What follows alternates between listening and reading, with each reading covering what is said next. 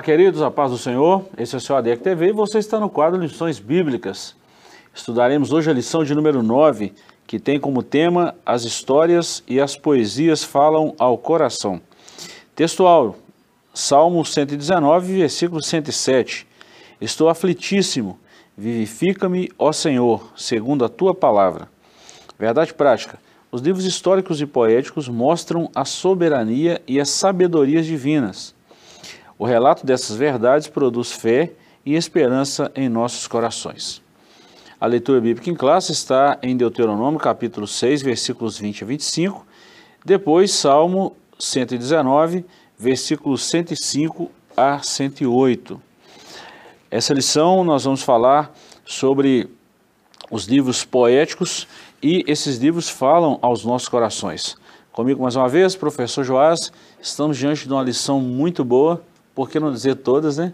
Mas quando a gente fala do Salmo, nós estamos falando de tesouros, de preciosidades e que devem ser é, muito bem retratados. É, o Salmo é uma coleção de arte, né? Tem muita poesia ali e pensar que aquilo tudo era harmonizado, né? cantado na liturgia.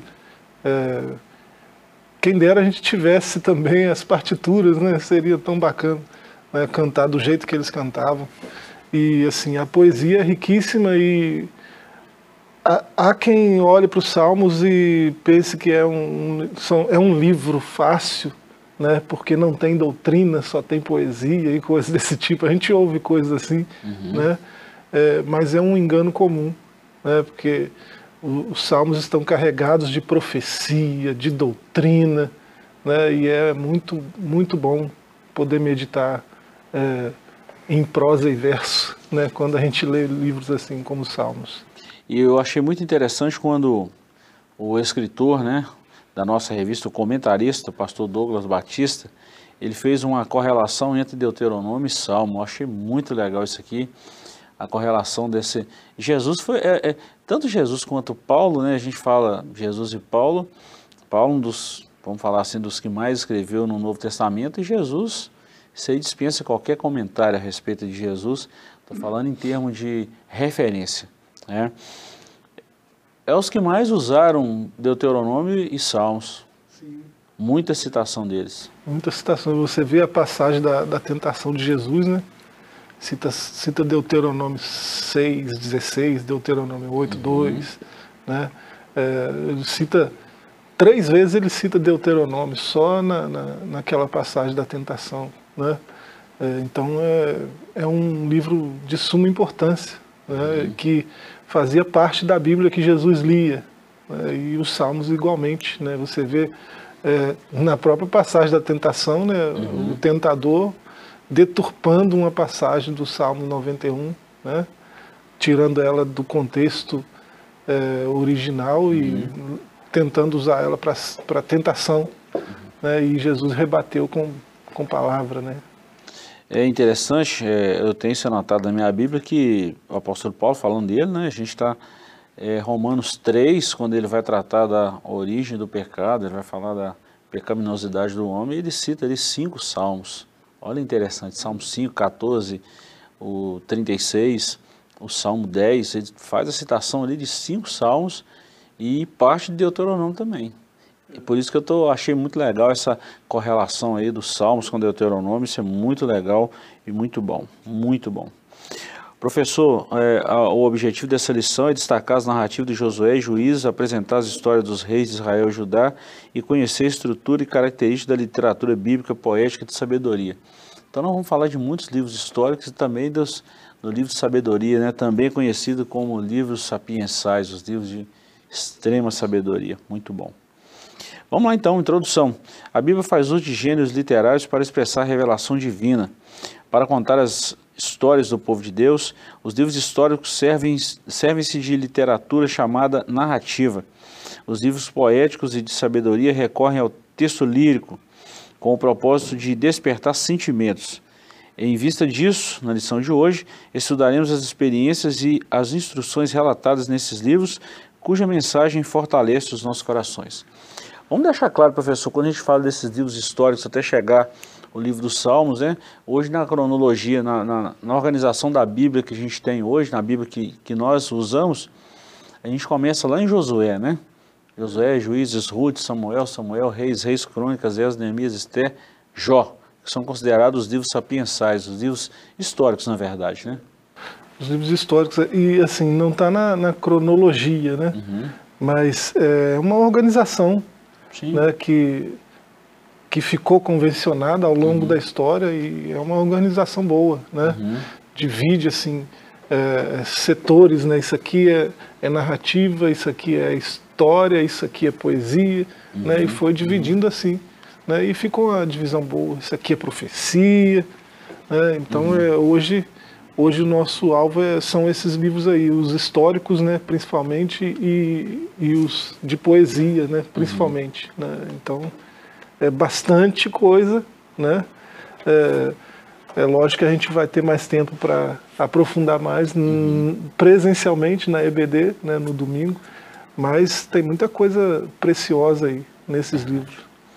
É, e outra coisa, professor, quando a gente lê os livros históricos, começando em Josué, a conquista de, de Canaã, a entrada do povo na terra, a divisão das, das, das terras ali, Aí vem logo posterior o período dos juízes, né, que durou mais de 400 anos, 14 juízes, e a gente vê essa história, a gente vai vendo como que as histórias vão se encaixando. É como se fosse, eu não estou dizendo que é isso, eu tô, é claro que eu estou usando uma forma, uma figura de linguagem, né, eu estou montando isso aqui na minha imaginação. É como se você estivesse montando um quebra-cabeça, e quando você vai lendo os livros históricos ali, até chegar nos Salmos e os livros proféticos ali, tanto os maiores quanto os menores, você vai montando o quebra-cabeça até chegar no Novo Testamento que você vê que aquele que quebra-cabeça ali, é, ela desaguava tudo em Cristo. É, isso é impressionante, né? É, a, a, o, o objeto de estudo maior, né? E assim, o paradigma maior dos, uhum. das duas alianças, né? Tanto do Antigo Testamento quanto do Novo é a pessoa de Cristo. Né? E você vê aí, essa, esse é o começo da revelação, né? esses livros que a gente está falando aí. E você consegue ver Jesus ali, né? É, em símbolos, em, em pessoas que acabam sendo figuras, né? Uhum. Que, que acabam é, sendo tipos, né? É, tem, uma, tem uma tipologia aí, uhum. né? e você olha você olha para Davi, é um tipo de Cristo. Né? Você olha é, é, para você olha para fatos da vida desse que é um tipo de Cristo, né? Você uhum. enxerga Cristo também, né? É, você vê Davi indo ao, ri, ao riacho pegando cinco pedrinhas, né? Para ir enfrentar um gigante, né? E ele com uma delas ele derruba o gigante e vence, né? É, você consegue ver aí uma figura de algo que aconteceu com o próprio Cristo. Né? Se Davi é uma figura de Cristo, né, alguns fatos da vida de Davi também são figuras, apontam para Cristo.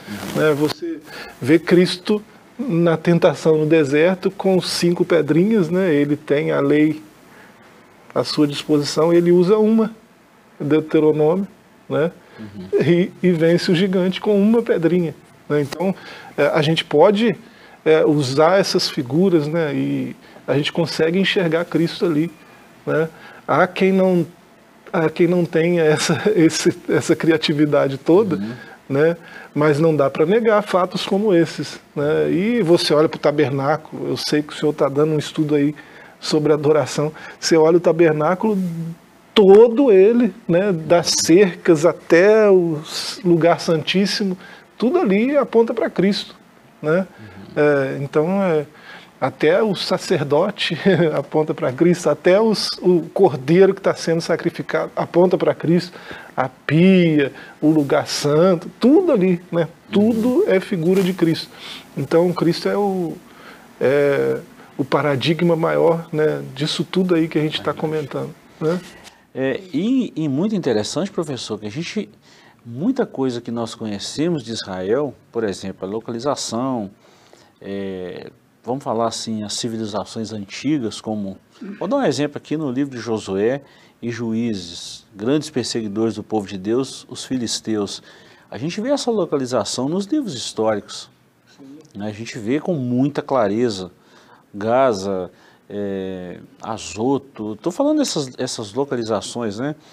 É, tudo isso aí, esse mapeamento, a geografia bíblica, o quanto esses livros históricos estão repletos dessas informações históricas e geográficas. Isso é muito importante para nós. É, o senhor dá sempre aqui algumas, algumas recomendações de leitura, né? É, a gente é, uma, uma que, que eu li recentemente é Os Outros da Bíblia, né? É um livro, um livraço, assim, né? em termos de, de, de história e de uma pesquisa assim, que é um ouro, né? É ouro em pó o negócio. É, os outros da Bíblia é, fala desses outros povos aí, né? É, e é claro que fala muito da sua relação com o povo de Deus, mas o foco está neles, né? Os outros povos da Bíblia. Então é muito interessante essa narrativa histórica fica bem mais clara quando você tem um contexto mais amplo né, entender como esses outros povos surgiram, como era a sua cultura e a sua história de forma geral, sua religião. Né, é uma recomendação muito boa. E a gente sempre fala isso, que esses livros, é, por exemplo, tem muita gente que não gosta de ler a genealogia. Não é que não gosta, acha dificu tem dificuldade, né? E quando você vai ver, por exemplo, Gênesis 10 e 11, tá, eventos que sucederam ali a construção da Torre de Babel, e logo após o, o escritor do Gênesis, Moisés, ele vem dando uma genealogia, no Gênesis 11 a gente vê ali uh, a formação das nações e que vai, isso vai desencadeando, depois no Josué vem juízes e vem essas informações. Isso na construção de toda a planície ali do Oriente Médio, a gente, isso é imprescindível para o conhecimento, para o entendimento bíblico. É Sim. o que esses livros vêm trazendo para a gente. Algumas coisas ficam bem mais claras quando você tem o, o contexto geral. Né? Verdade. E até mesmo a história secular, né? nós vamos citar dois nomes aqui, você já citou um que é o Davi, e eu vou citar um outro na história secular e também na história bíblica, Nabucodonosor. Vamos falar assim, os dois reis mais poderosos citados na Bíblia também no Antigo Testamento. Olha que informação preciosa. Muito bom. Vamos lá, professor. As histórias do Antigo Testamento, nós vamos falar aqui dos livros históricos, a história dos juízes, que é o ponto 2, e logo em seguida a gente vai trabalhar o ponto 3 aqui, as histórias dos reis. Vamos falar desses livros históricos, é muito bom. Após a morte de Moisés, Deus chamou Josué para liderar o povo na conquista da terra prometida. As gerações seguintes, para assegurar a herança, disputaram espaço com outras nações. Os registros dessa experiência com Deus e da posse da terra são chamados de livros históricos. São um total de 12 volumes que retratam a história de Israel desde a entrada em Canaã isso cerca de 1400 anos antes de Cristo, até o tempo de Esdras e Neemias, cerca de 400 anos antes de Cristo, ou seja, nós estamos falando de mil anos, aproximadamente. Né? Nesse período, Israel experimentou a providência, a proteção e o juízo divino. Esses relatos demonstram que Deus controla o curso da história. Olha que é um espaço muito gostoso quando a gente lê isso, né? Por exemplo, tem gente, a gente fala de juízes, 14 juízes, Otoniel, Débora, Osiel, é, Sansão, Otoniel, né? conhecido, né? Exatamente. E Baraque, Sansão e tantos outros, né? É, falei Otoniel eu lembrei dos cantores lá, mas é só Otoniel. Só uma correção aqui. Mas interessante é que a gente vê esse espaço aqui de mil e, vamos falar aí, mil anos. Olha o tanto de história que tem nisso, professor. E, e a gente lê a Bíblia assim, a gente precisa ler a Bíblia com essa visão, com essa ótica, do quanto Deus é enorme, grande, e o quanto Deus preservou essa história entre eles? É, às vezes um, um, leitor mais desatento não percebe que isso, isso aconteceu nesse espaço uhum. que para nós é muito grande de tempo, né? Sim. É, mas é por conta da narrativa mesmo, como as coisas são narradas ali. Parece que está acontecendo uma sequência assim após a outra, parece que uma coisa aconteceu um dia depois da outra, né? Verdade. Mas são, são mil anos aí de história. Né? Então, é muito interessante né? a, a, forma como o texto aparece, né? a forma narrativa do uhum. texto.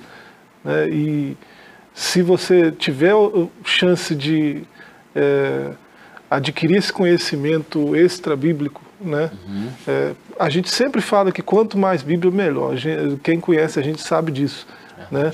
Mas há uma importância de conhecer mais de perto uhum. esses outros povos que são narrados na Bíblia. Né? A Bíblia não fala deles aí é, de forma esporádica. Uhum. Né? É, Deus, quando comunica né, a existência desses povos né, e a cultura deles assim de forma muito resumida na, na, na sua escritura, né, ele talvez tenha essa expectativa de que nós façamos a, a outra parte, né, de buscar a história geral, uhum. né, de buscar o conhecimento para entender melhor que povos são esses, né? Então é muito interessante. E importante para a cultura bíblica também, né, professor? Você não, é. tem, não tem. Eu falo que toda a informação que está na Bíblia a gente precisa, precisa, precisa aprofundar, né? Deitar em cima dela, né? De, debruçar em cima dela, aprofundar. Isso é muito importante para nós, né? Quando a gente fala, por exemplo, é, da terra de Canaã. Um dia um aluno me perguntou assim, numa aula de teologia, me perguntou assim, por que, que o povo andou 40 anos no deserto? Eles estavam numa das melhores terras do Egito, Deus fez eles descerem até o mar e atravessaram. Só que o próprio Deus, se a gente ler cuidadosamente Êxodo, depois o Êxodo 12, 13, 14, a gente vai ver que existia lá no Mediterrâneo um caminho conhecido como o caminho dos filisteus, que demorava cerca de 40 dias. Só que eles não estavam preparados para aquela conquista, então eles precisavam, Deus trabalhou o coração deles, trabalhou, vamos dizer assim, o espírito de guerra entre eles, porque a, a batalha seria enorme. E os livros históricos vêm falando exatamente isso. O próprio Josué aí é uma prova disso, né? O, a narrativa bíblica mostra Josué com aqueles outros 11 espias, né? uhum. né? É, aí ele chamava Oséias ainda, né? É, e ele estava lá entre os 12 espias e ele foi um dos 10 que disse que não dá para vencer esses caras, né? e você vai prosseguindo na narrativa, lá na frente ele é o primeiro a empunhar a espada, né? Nós podemos vencer, né? Ele, né? ele, ele lidera Josué, é, Caleb, né? Lidera é, aquela, aquela geração que conquista de fato a promessa de Deus. Então, é, você vê o agir de Deus ao longo da história. Né? Uhum. Deus vai trabalhando né, a coragem, a esperança, a confiança. Deus vai trabalhando no seu povo isso até eles estarem prontos para a conquista que ele mesmo prometeu. Né? Você falou um negócio muito interessante, professor. O que é a visão? Foram 12 espias, apenas dois afirmaram assim, ó, realmente o povo é grande, mas foi Deus que prometeu isso para nós. E exatamente os dois que tiveram essa visão de conquista e acreditaram na palavra de Deus foram os dois que, é, vamos dizer assim, que saíram do Egito e entraram em Canaã. O resto ninguém mais entrou, né? Pois é. Exatamente por confiar na palavra de Deus. geração toda. Só dois. Hum. Nós estamos falando aí dos de 20 anos para cima, né? É o que a Bíblia retrata para a gente aí. Muito bom, muito bom. Professor, o ponto 2 aí, as histórias dos juízes, mas antes deixa eu só dar uma, uma refrisada aí, é, nesse período aí de Neemias e Esdras, que já é um, é, olha que interessante, nós estamos falando da conquista de Canaã e também de um pós-cativeiro, do cativeiro e o pós-cativeiro, nós estamos falando de algum tempo depois, né?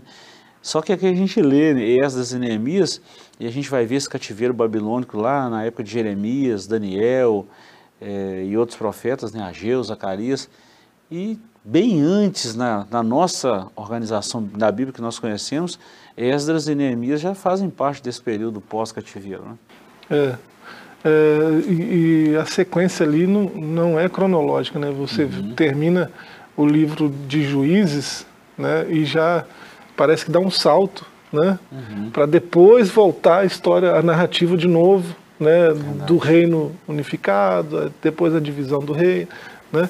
Parece que dá um salto, depois uhum. volta de novo. Então é, é importante conhecer essa cronologia também. Tem, é, hoje nós temos recursos, né? Verdade. Tem Bíblia inteira Verdade. organizada de forma cronológica, né? Que facilita. Professor, quis adiantar para a gente fechar esse primeiro bloco também aqui, as histórias do juiz, eu não tenho necessidade de ler, e as histórias dos reis por volta do ano 1050 a.C., Deus constituiu Saul como rei de Israel. Está em 1 Samuel 8, versículo 5. Porém, Saul fracassou. Então Davi foi, Davi foi escolhido e recebeu a promessa de um reino que não teria fim. Aí já aponta Cristo. esse, esse episódio aí do, vamos falar assim, primeiro e segundo Samuel, primeiro e segundo Reis, e o registro dos feitos dos reis, que é primeiro e segundo Crônicas, né? Isso é um período muito grande também, e assim, ali a gente vê desde a, da, do primeiro rei instituído, né, Saul, e vemos até, até chegar em, vamos falar assim, o reinado extenso de Davi, Salomão e outros reis que foram depois deles, mas a gente vê um período muito grande ali também, né? É, um período aí de muitos séculos, né? Uhum. É, e você vê, você vê é, como que a narrativa vai se desenvolvendo, né? Os juízes como que o povo é, agia, né? Naquela época, cada um fazia o que, o que bem entendia, uhum. né? E acabava que é, pecava contra Deus e passava por lutas por isso, e Deus acabava levantando um juiz, uhum. né? Então Deus governava o povo, né? Em, em grande medida. E o povo olhou para as outras nações e quis um rei também. Né? Deus escolheu um rei para eles né, e esse rei não foi é, bem sucedido, não correspondeu às expectativas. Aí Deus ungiu outro rei. Né, e assim, o reino unificado durou um, um bom tempo também, né, e a narrativa é bonita. É, o reinado de Davi e depois o reinado de Salomão. Né, houve muita prosperidade em Israel, né, um reino de paz e de prosperidade né, depois acabou dividindo e é, grandes conflitos e grande idolatria entre a nação de Israel e um período muito conturbado, esse período do, do reino dividido, que culminou Verdade.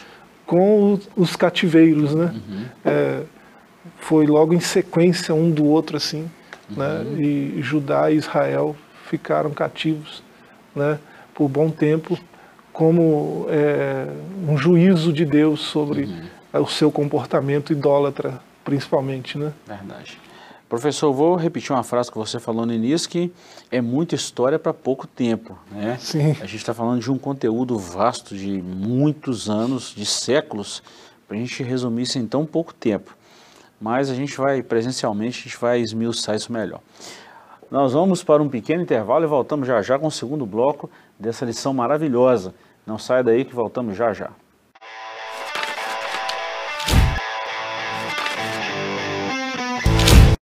Estamos de volta com o seu ADEC TV e hoje nós estamos estudando, professor Joás, uma lição muito importante. Estamos falando aí dos livros históricos, né? A história e poesia, e essas poesias e a história falam no nosso coração. E como falam, né? Quando a gente vê o cuidado de Deus, o capricho de Deus com esses livros históricos, é, a história existe para a gente é, nos balizar, né? e até mesmo serve como instrução. Opa, eu não posso fazer isso aqui porque isso aqui vai dar ruim para mim. Os livros têm essa função também, né? Via, via de regra, né? Uhum. Até onde a gente sabe, a história costuma se repetir, né? É, verdade. Então, é, se, se a coisa toda se repete, é importante a gente conhecer o passado para não incorrer em velhos erros, né? Uhum em velhas manias que a gente teve lá no passado. E tem alguns fantasmas aí que são horríveis, né, que acabam nos assombrando de tempos em tempos. E a gente, é, conhecendo o passado, a gente tem que abominar e afastar esses fantasmas de nós. Né? Uhum. Né? Eu estou falando em código porque né, os tempos são complicados. São maus. São maus tem coisa que está muito clara ali, principalmente assim, professor, é, vamos tentar vamos tentar decifrar alguns enigmas, mas principalmente quando a gente fala de uma idolatria. Estou lendo um livro muito bom agora de um teólogo moderno, é, Deuses Falsos, muito bom, uma citação boa para quem gosta de ler, Timothy Keller, isso mesmo. É, Tim Keller é muito, brutalíssimo, no, como diz o bom, pastor muito, Jeremias. Muito bom. E assim, a gente vê muito essa questão de idolatria, que era algo que estava impregnado na nação nesse período, do, do, nesse período histórico. Povo custou aprender, enquanto não veio o cativeiro para expurgar isso do coração deles, e Deus trabalhou isso duro no coração deles, eles não ficariam livres dessas, dessas idolatrias. Infelizmente, a história se repete, nesse caso. E a gente está vendo esse índice de idolatria ultimamente com tantas coisas, vamos falar assim, supérfluas, né? É, hoje, no, hoje nós vivemos tempos onde até o, os métodos são idolatrados, né? Verdade. É, alguém faz alguma coisa que dá certo e no seu contexto, na sua cultura, e a gente acaba copiando certas coisas e colocando aquilo no lugar de Deus. Uhum. É isso que é a idolatria, né? É, não é você a gente tem uma ideia de que idolatria, é, idólatra é só aquele sujeito que vai lá no bosque, corta a madeira, molda ela, fala: Esse aqui é o meu Deus, e se dobra diante dele. A gente tem essa ideia de, de idolatria, mas o negócio é muito mais profundo que isso. Né? Tudo que é colocado no lugar de Deus em meu coração, né? Uhum. É, eu tiro Deus daquele altar e coloco uma outra coisa, isso é idolatria. Né? É, e a gente faz isso até com método hoje em dia. Né? Até com a pregação, até com os pregadores, né? com os cantores e coisas ah, desse tipo. Então é, coisas tem assim, que ter né? muito cuidado. É, professor, serve de, serve de, vamos falar assim, alerta para nós, né? As histórias presentes na Bíblia são verdadeiras e dão testemunho da fidelidade e misericórdia divinas. É a sinopse do, do capítulo 1 aí, e a gente fecha. Professor, nós vamos falar agora sobre os livros poéticos de sabedoria, nós estamos falando aí é, Antigo Testamento, né, conhecido como os livros sapiensais e poéticos. Depois nós vamos falar Eclesiastes, Provérbios e Jó. E o terceiro aí, Salmos e Cantares de Salomão. Cinco livros do Antigo Testamento são chamados de escritos sapiensais e poéticos, porque ensinam a sabedoria por meio da poesia ou prosa. São eles: Jó, Salmos, Provérbios, Eclesiastes e Cantares.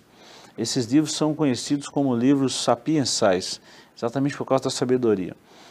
Impressionante, para quem não sabe, é, o quão antigo é a história de Jó, o livro de Jó. Olha a figura, a forma de linguagem, a forma literária desse livro. Há quem diz, né, os estudiosos, que o livro de Jó é tão antigo quanto o livro do Gênesis. E a gente vê a forma que retrata o livro. Havia um homem na terra de Uz, um patriarca. O próprio Jesus chama Jó de patriarca, né?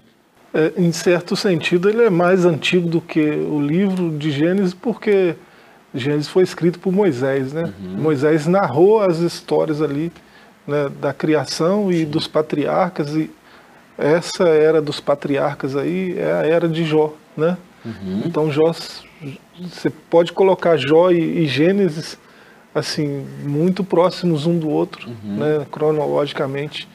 Então é, um livro certamente o mais antigo né, que a gente tem na escritura.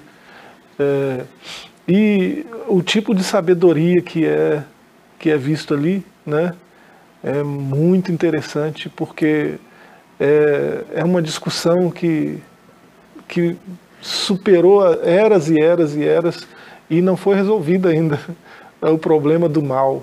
Né? Uhum. Quanta coisa já foi é, escrito né, em forma de filosofia, de né, quantas discussões filosóficas sobre o problema do mal. Né, e, e Jó pretende, né, com, com seus diálogos ali, com aqueles amigos sábios, né, é, tratar esse problema. Uhum. E assim, quem entende o livro de Jó tem uma vida mais tranquila, porque percebe que o soberano Criador né, não perde o controle das coisas. Né? Então, mesmo que a gente olhe e tudo esteja muito mal em volta, né, é, há um soberano que governa tudo no universo, né? tudo. Uhum. Nada sai do, do seu controle. Então, isso nos dá esperança.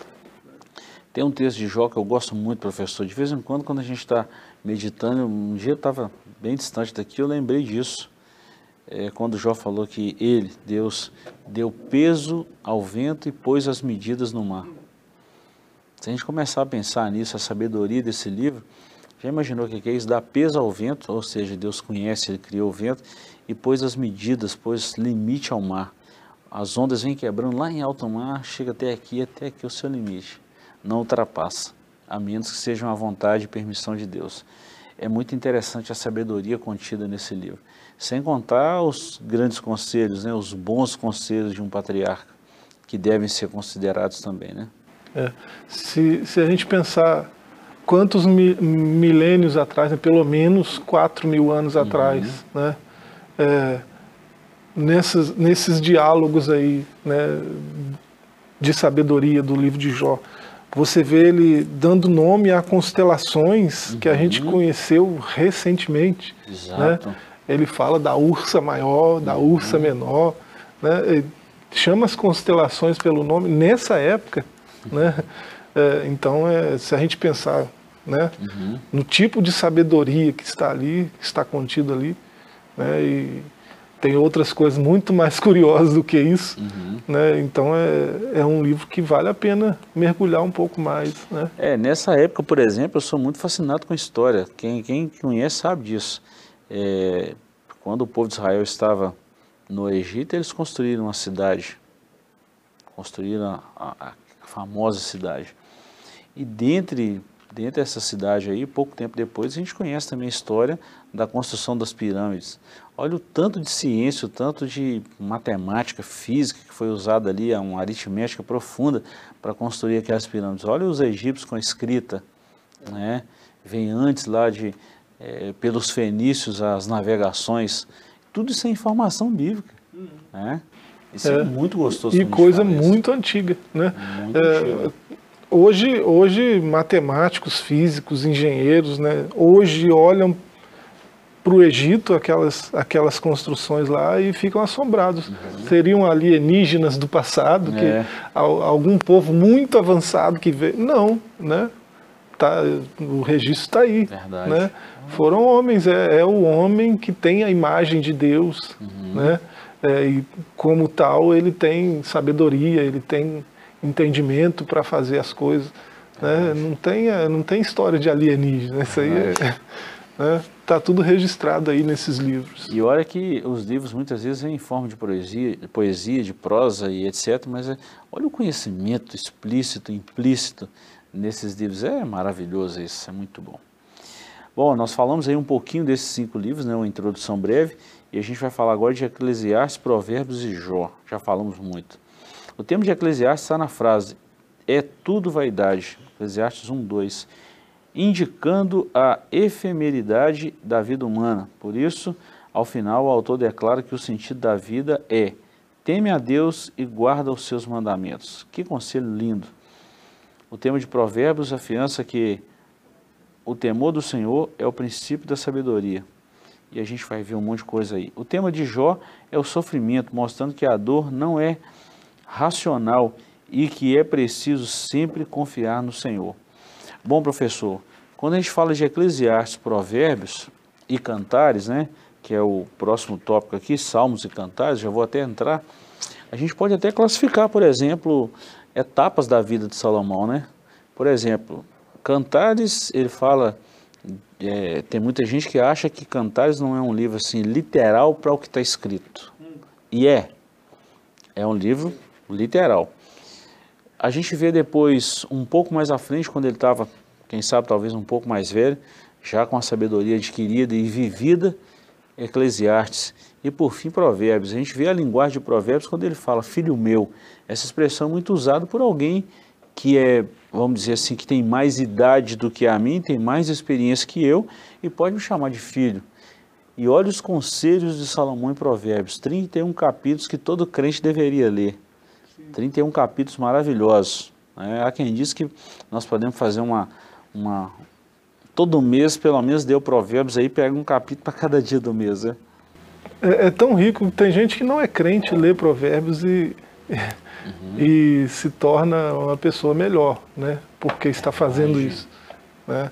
Acaba tomando decisões mais acertadas, acaba fazendo escolhas é, mais sábias, porque né, tem esse hábito ler provérbios todo mês. Uhum. É fácil, um capítulo por dia. Né? É, então tem, tem gente fazendo isso. E, e tem cristão que não está dando a mínima. Né? Impressionante como, como isso é possível, mas né? É, esses livros, olha quantas lições né? a gente pode extrair aí desses livros. Né? Alguém que tem muita experiência olha para tudo em volta e fala, oh, isso tudo aí é um grande saco de vazio, né? uma sacola de nada. Né? Uh, vaidade, né? o termo lá significa isso literalmente. Né? Algo que se esvai, é, né? É uma sacola cheia de nada. Né? Tudo, ele fala que tudo é vaidade, tudo é isso aí. Né? Então, é, o, que, que, o que, que importa realmente na vida? Né? Temer ao Senhor. né? Aí ele vem com provérbios mostrando como que faz isso, como que teme ao Senhor. Uhum. Né? O princípio da sabedoria está aí. Né? É, então, é, tá, isso tudo aí está interligado, está linkado, uhum. parece um grande hub onde tudo está conectado ali. Né?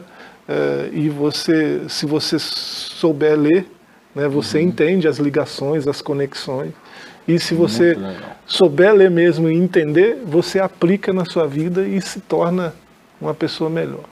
É, é sobre isso que é a função, a funcionalidade desses livros poéticos e, e os livros sapiensais, esses livros de sabedoria.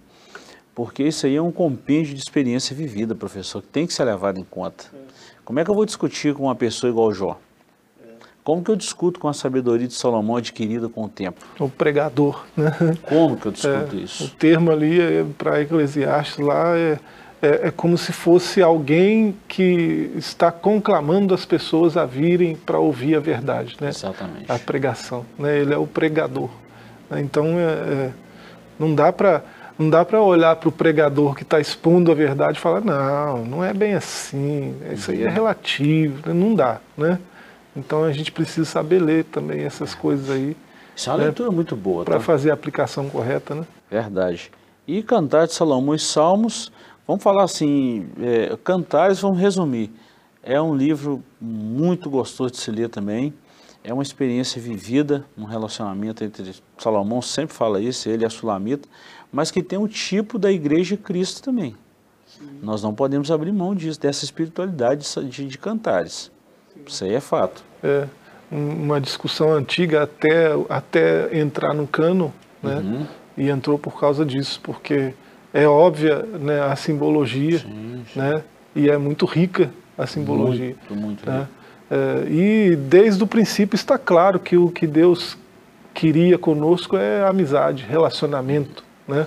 É, que é um relacionamento mais profundo do que o, o de casados, né? o de um casal. Uhum. Né? Então, é, ele usou o relacionamento mais profundo que a gente tem como é, é um tipo de paradigma, uhum. né?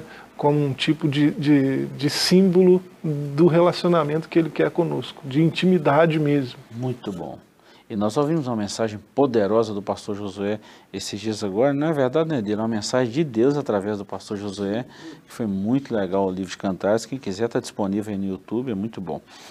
E Salmos, professor, dispensa comentar. Nós vemos Salmos ali, vamos falar milenares, por exemplo, Salmo 22. É, segundo estudiosos, foi escrito aí é, até mesmo que tem datas, né?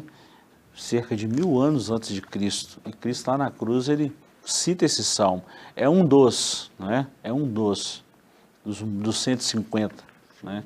Salmos é carregado de doutrina, uma teologia pura, cristalina, é uma teologia magnífica os Salmos. E eu gosto dos Salmos, tá? É, salmos tem de tudo, né? Tem, tem sabedoria ali também, demais, né? Muito. Muita coisa e tem profecia, né? tem uma esperança messiânica sendo nutrida, né? tem salmos messiânicos ali riquíssimos Verdade. que parece, parece que você está vendo Jesus falando, né? É, isso séculos antes. É, então é, tem de tudo ali, tem história também, né? Uhum. É, Asaf, Asaf narra é, a, o êxodo todinho, né? Nos uhum. seus salmos, né? e assim os cânticos dos degraus ali, né? Você vê, lindo, tem muita história, muita poesia, e o negócio é lindo demais. E o Salmo de né? Moisés. É. Moisés escreveu um salmo, olha que só. Que coisa fantástica. É. Professor, nosso tempo está findando, mas eu preciso só é, falar aqui do, do, desse capítulo terceiro aqui, a mensagem que esses livros trazem ao nosso coração. Eu vou só destacar uma coisa aqui e a gente encerra. É, é, é, a mensagem que esses livros trazem ao nosso coração. Ponto 1. Um, uma mensagem de soberania, mostra a grandeza de Deus, né, como Deus guiou tudo isso aí. Uma mensagem de sabedoria, mostra a sabedoria de Deus ao nosso coração. E uma coisa que eu falei recente agora em nossos estudos, que é uma mensagem de adoração. Esses livros nos, nos remetem a uma adoração. Eu não estou falando de um cântico, de, vamos falar assim, de um boca para fora, não é isso. Estou falando de uma adoração verdadeira, de uma vida em comunhão, em contrição com Deus. É a mensagem que esses livros nos passam e nos induzem a viver. É, você, você lê o Salmo 118, né? Uhum. E você lê a passagem do Evangelho que mostra a entrada triunfal de Jesus em Jerusalém. Né? Você vê como que a adoração é viva, né? Uhum. Você vê como que a adoração faz sentido. Né? Eles cantam esse salmo quando ele entra em Jerusalém. Né? Você vê eles cantando, você consegue, uhum. é, se você lê uma passagem né, aberta numa Bíblia e a, a, passagem do Evangelho na outra Bíblia, uhum. você parece estar lendo o mesmo texto. Né? Quando, quando, eles cantavam Osanas nas alturas, né, o que, que eles estavam fazendo? Estavam cantando o Roshianá, né, que é o Salmo 118, muito alto. Então a adoração foi viva, a adoração foi espontânea uhum. e foi assim com empolgação, né, com vibração, né, e assim cantaram um salmo. Né? Uhum. Jesus cantou um hino, que será qual salmo que foi? Né? Que é um salmo, a gente sabe, né? Agora, antes, deles, antes né? da crucificação. Então, é, é, é, muito. É, esses livros, né, temas dessa lição, uhum. é, são de suma importância. Todo cristão deveria é, se aprofundar no conhecimento deles. Né? Bom, professor, e eu vou fazer um convite a todos vocês que domingo é o estudo da nossa lição. Você está convidado a participar em qualquer uma das nossas igrejas espalhadas aí em muitas cidades, aqui em Caratinga, em todos os bairros, né? de 8 às 10 da manhã você é o nosso convidado. Chegamos ao final dessa lição, queremos te agradecer pela companhia e louvar a Deus pela sua vida. Até a próxima, se Deus quiser, e nós estaremos juntos. Forte abraço e até lá.